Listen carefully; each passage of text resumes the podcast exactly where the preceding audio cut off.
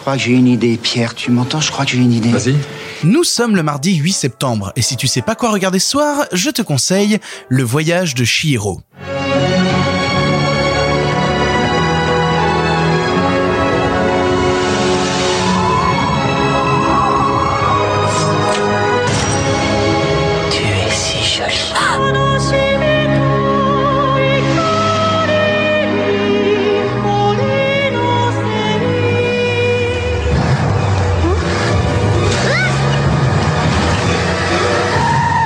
Mardi, mardi c'est le jour où on conseille des films pour toute la famille, et une fois n'est pas coutume, parce que pour le coup on a déjà parlé d'Hayao Miyazaki mardi dernier quand euh, Thomas Combray nous a parlé du Château dans le ciel.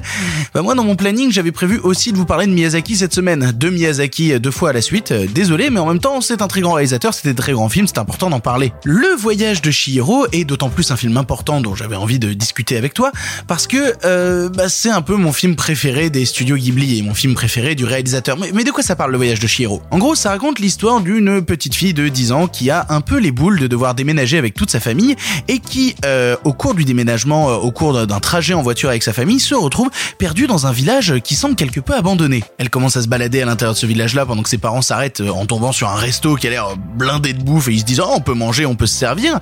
Sauf que elle rencontre des gens un peu étranges et puis elle retourne voir ses parents et ses parents se sont transformés en cochons.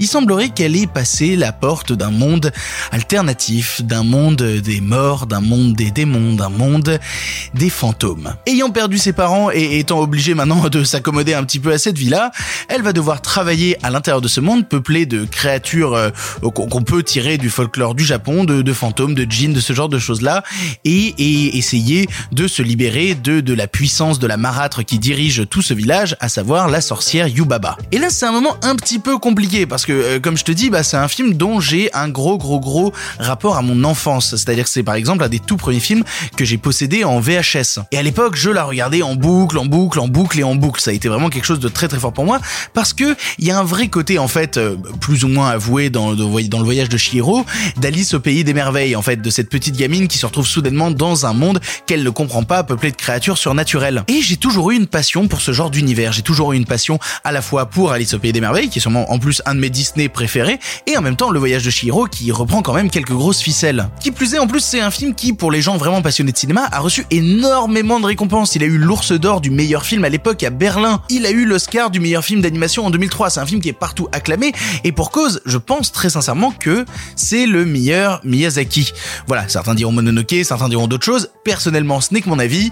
Le voyage de Chihiro est le meilleur Miyazaki. C'est une vraie invitation en fait à un voyage onirique dans un monde qu'on ne connaît pas et qui plus est va encore avoir des thématiques très importantes de son réalisateur. Donc par exemple tout un tout un gros rapport à la nature, comment on préserve la faune et la flore, comment on préserve justement la vie avant la mort, après la mort. Ça tombe parfois en plus dans une imagerie très surréaliste justement où on va aller très très loin dans, dans la puissance de l'image, dans la puissance des monstres. Il y a notamment un qui est resté et qu'on connaît vraiment beaucoup dans la pop culture, à savoir ce sans visage qui essaye de, de donner de l'or aux gens. Et si jamais tu prends l'or du sans visage, et bah t'es un petit peu dans la merde. C'est l'histoire de l'enfance confrontée à des thématiques qu'on ne retrouve pas normalement dans l'enfance, à savoir le surnaturel et surtout le rapport à la mort, le rapport à la disparition. Et c'est très très très très grand comme long métrage, c'est absolument immense, c'est mis en scène de manière brillante, ça arrive à parler à la fois aux parents avec des thématiques très dures et en même temps avoir un univers surréaliste qui va passionner les enfants. Tout ça accompagné en plus par une musique incroyable de Joe Hisaishi, sûrement ses, ses meilleures compositions. Comme je te dis, je, pourrais t'en parler pendant des heures, mais tout ce que je ferai, c'est seulement ressasser le fait que je trouve que c'est un des plus grands films de tous les temps et il fait partie de, de, mon top 10 personnel, je crois même de mon, de mon top 3, je crois, je crois que c'est mon deuxième film préféré de tous les temps. Je, resserre, vous voyez, je resserre de plus en plus le top, mais, mais, mais c'est vraiment ça, c'est vraiment, c'est un de mes films préférés de tous les temps et c'est toujours un petit peu compliqué de s'exprimer sur ce qu'on aime autant parce que euh, on l'a pas suranalysé en fait, on l'a juste réceptionné, on se l'est pris dans la gueule et on s'est dit waouh, quel film absolument incroyable. C'est la définition même d'un chef-d'œuvre de l'animation qui parlera à tout le monde. Et si t'as l'occasion d'y jeter un coup d'œil, si tu l'as jamais vu, mon dieu, quelle chance. J'aimerais vraiment avoir tes yeux actuellement et pouvoir redécouvrir le film pour la première fois.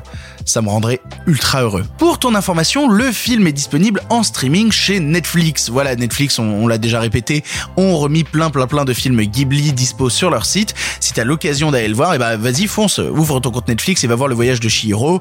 C'est un moment à ne pas manquer, c'est un moment à ne pas rater, c'est un moment qui a personnellement changé ma vie. Voilà, tu n'as maintenant plus d'excuses, tu sais quoi voir ou revoir ce soir et si cela ne te suffit pas, rendez-vous demain pour un nouveau film. Il y a un village, ça ressemble à la mer.